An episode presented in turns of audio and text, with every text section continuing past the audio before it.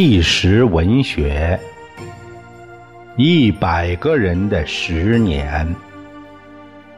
作者：冯骥才。播音：释了。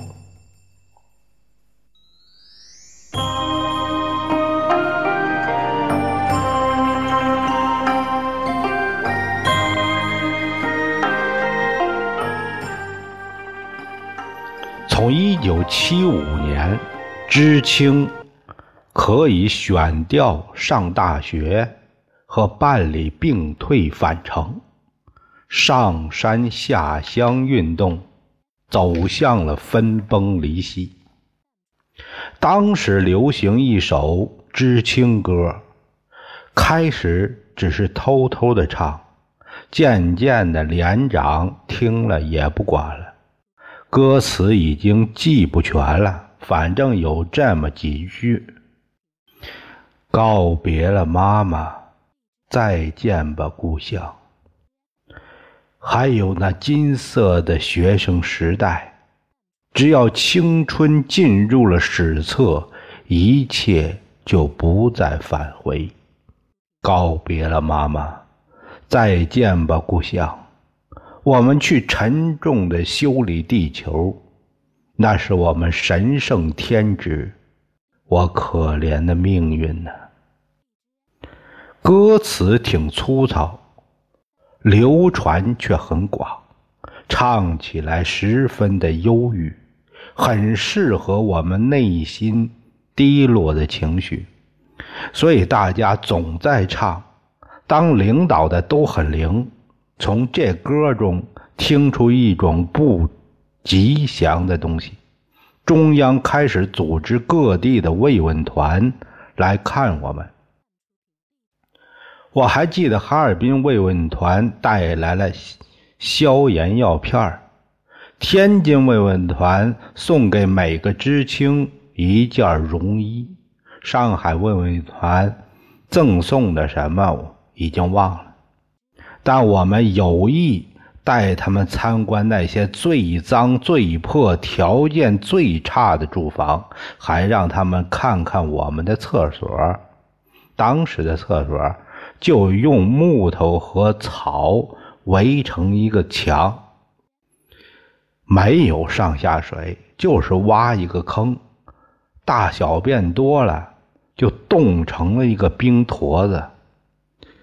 最上边是冻的硬硬的粪尖儿，上厕所必须带一根棍子，先把粪尖打断，否则扎屁股。他们看了很惊讶，但最多只是说几句好听的话劝劝罢了。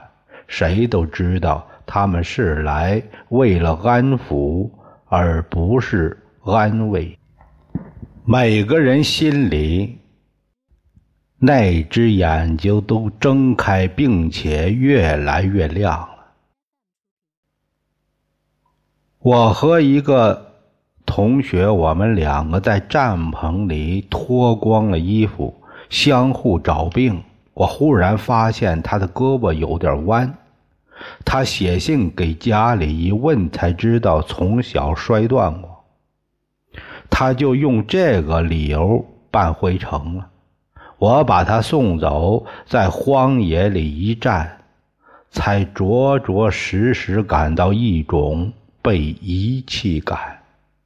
而实际上，早在一九七零年，我们就被遗弃了，只不过我们当时是一群傻子。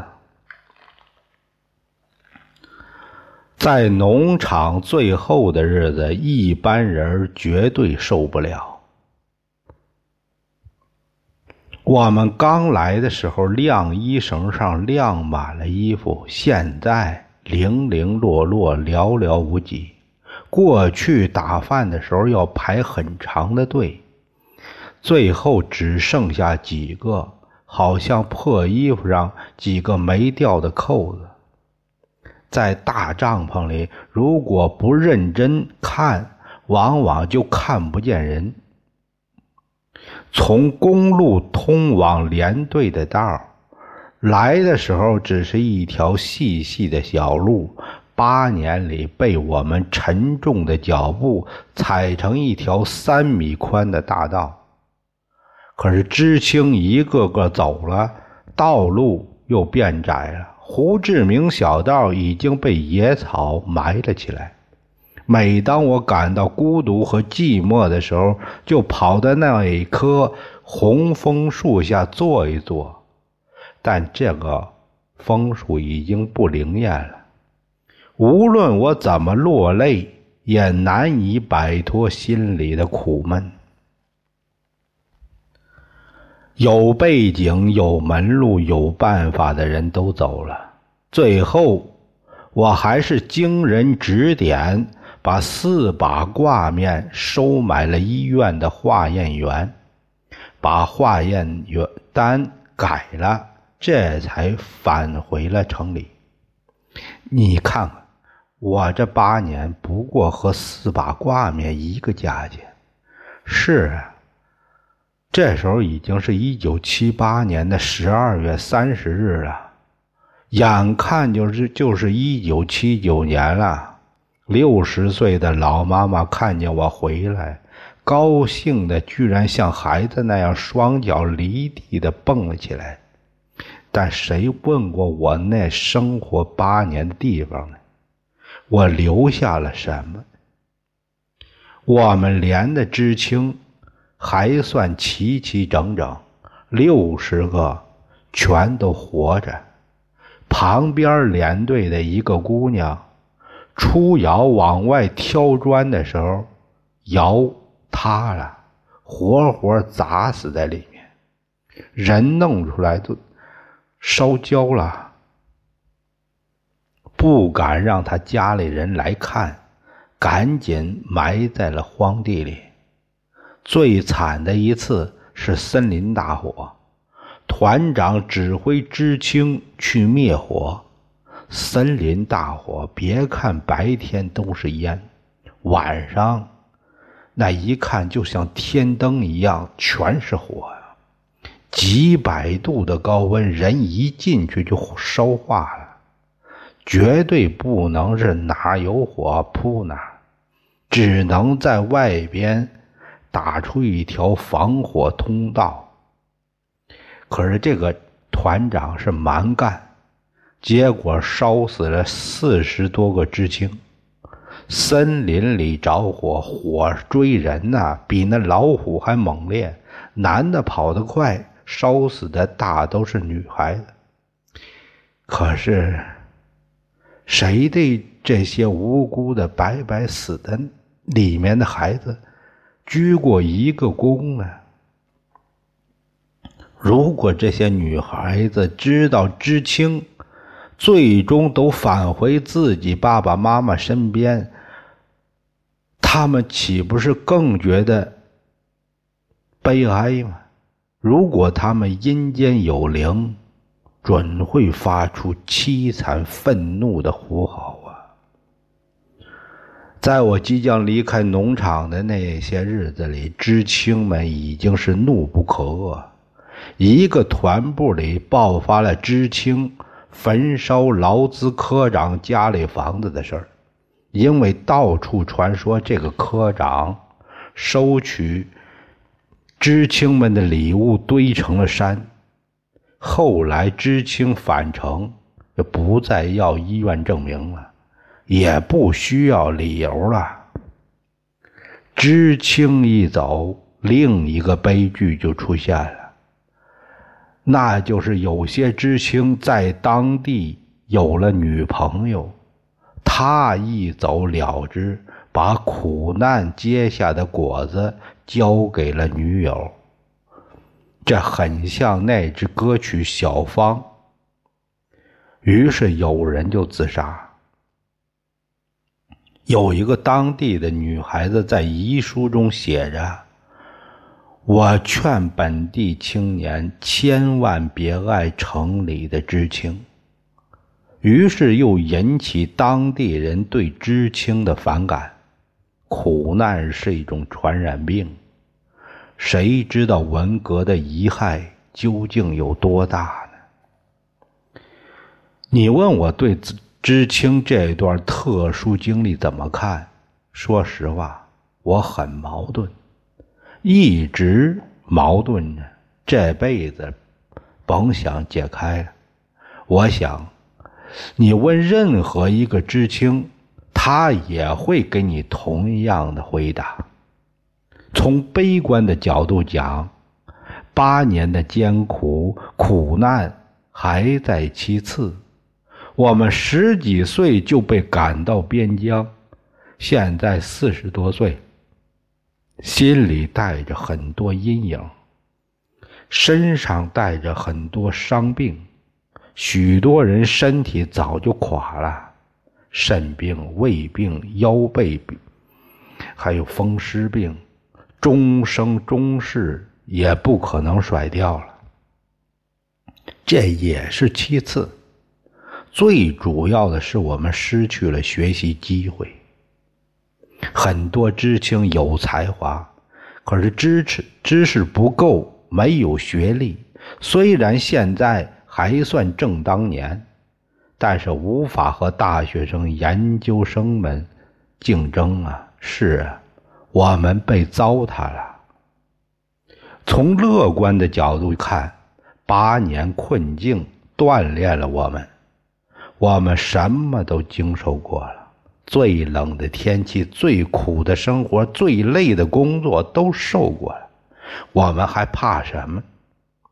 我们有极强的适应能力，对困难不犯愁，承受力强。还能应付各种难题。我刚返程那会儿，电力局招人，去了一百人，大多数是知青。当时电力局想在院子里盖几间平房办公，缺木匠，立刻有十多人说我们都是木匠。再一问，全是知青。知青个个是好样的。他们都在文革的老军炉里练过，那怎能不神通广大呢？然而，更使我们感到自豪的是，每一个知青都已经明白，他们为国家承担过什么。实际上，红卫兵运动之后，也就是一九七零年，国民经济完全搞垮了。国家已经没有力量给两千万年轻人安排工作，放在城市又不安全，怕出乱子，这才想出了一个在广阔天地里大有作为这个冠冕堂皇的口号，把我们放逐四方。于是，我们这支曾经为他们冲锋陷阵、赤胆忠心的千军万马，统统落入安排好了的陷阱里。尽管我们曾经悲哀至极，尽管我们吃尽了苦头，但连国家也挑不动的担子。叫我们十几岁的孩子们瘦弱的肩膀扛住了，是我们撑住这倾斜的柱子，才避免了国家大厦的崩塌。你说，难道我们不伟大？不是功臣，不是货真价实的国家栋梁？尽管这一切一切都是事后我们才明白，可是我有时又想啊，我们这自封的功臣，又能被谁认可呢？就像前面说的，谁去面向那大火烧死的四四十多个女孩的地方鞠一个躬呢？我的话说的差不多了。哎，现在轮到你说一说了。冯骥才先生在他这篇呃采访记文的后面写了一句这样的总结：历史已经全部记住，就看人们自己是否把它忘掉。